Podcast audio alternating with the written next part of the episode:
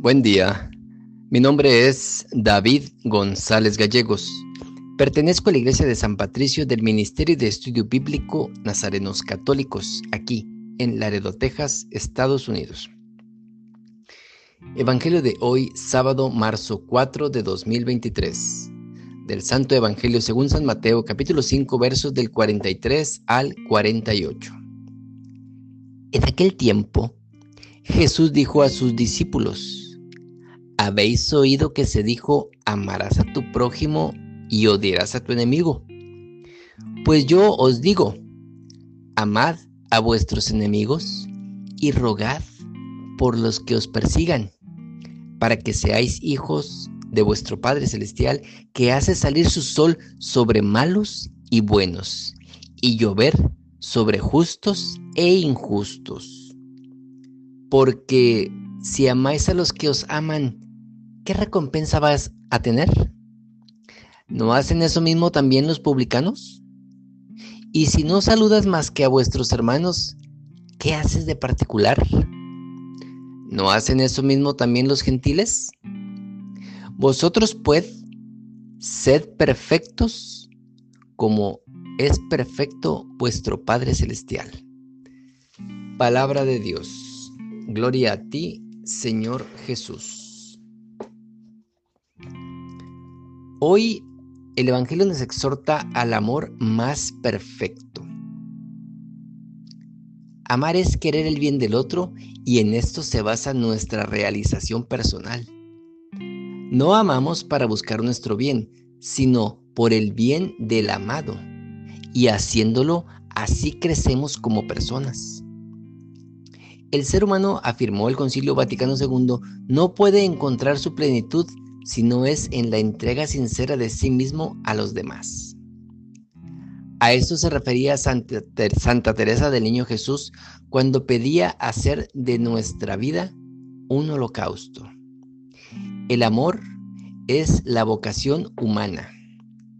Todo nuestro comportamiento, para ser verdaderamente humano, debe manifestar la realidad de nuestro ser, realizando la vocación al amor.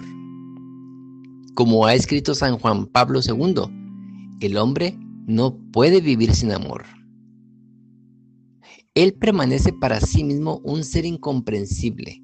Su vida está privada de sentido si no se le revela el amor, si no se encuentra con el amor, si no lo experimenta y lo hace propio, si no participa en él vivamente. El amor tiene su fundamento y su plenitud en el amor de Dios en Cristo la persona es invitada a un diálogo con Dios. Uno existe por el amor de Dios que lo creó y por el amor de Dios que lo conserva, y solo puede decirse que vive en la plenitud de la verdad cuando reconoce libremente este amor y se confía totalmente en su Creador. Esta es la razón más alta de su dignidad.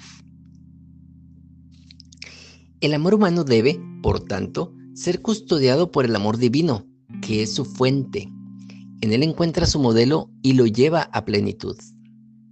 Por todo esto, el amor, cuando es verdaderamente humano, ama con el corazón de Dios y abraza incluso a los enemigos. Yo le decía a, mi niño de 12 años, eh, vamos en el carro y le digo, saluda al Señor del carro.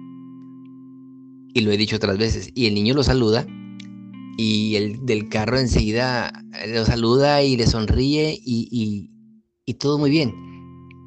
Pero ¿qué pasa si yo saludo al señor del carro de enseguida? Seguramente va a decir, ¿y este loco qué trae? ¿Por qué me saluda? Pero si lo saluda un niño, es diferente. ¿Qué tenemos que hacer? Nos decía Jesucristo.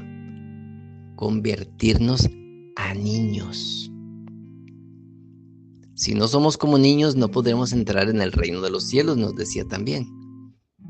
Entonces, es, es, algo muy humano el decir eh, cuando uno grande saluda a un grande, este quiere algo. Ni lo conozco y me está sonriendo. ¿Qué cree que soy? Pero si el niño o la niña, chiquitos, saludan y van diciéndole adiós a todo mundo, Todo mundo les dice adiós por su inocencia, porque emanan amor. Si no es así, uno no ama de verdad. De aquí que la exigencia del don sincero de uno mismo devenga un precepto divino. Vosotros pues, sed perfectos como es perfecto vuestro Padre Celestial. Oremos. Nada te turbe, nada te espante, todo se pasa. Dios no se muda, la paciencia todo lo alcanza. Quien a Dios tiene, nada le falta, solo Dios basta. Vayamos con alegría a proclamar la palabra del Señor. Excelente sábado. Y recuerda que nos dijo Jesucristo, ¿qué hacemos de extraordinario si amamos a quien nos ama? Nosotros ya, ya hacemos lo ordinario, que es amar a los que nos aman, a nuestra familia. Vamos a hacer lo extraordinario. Vamos a amar a nuestros enemigos.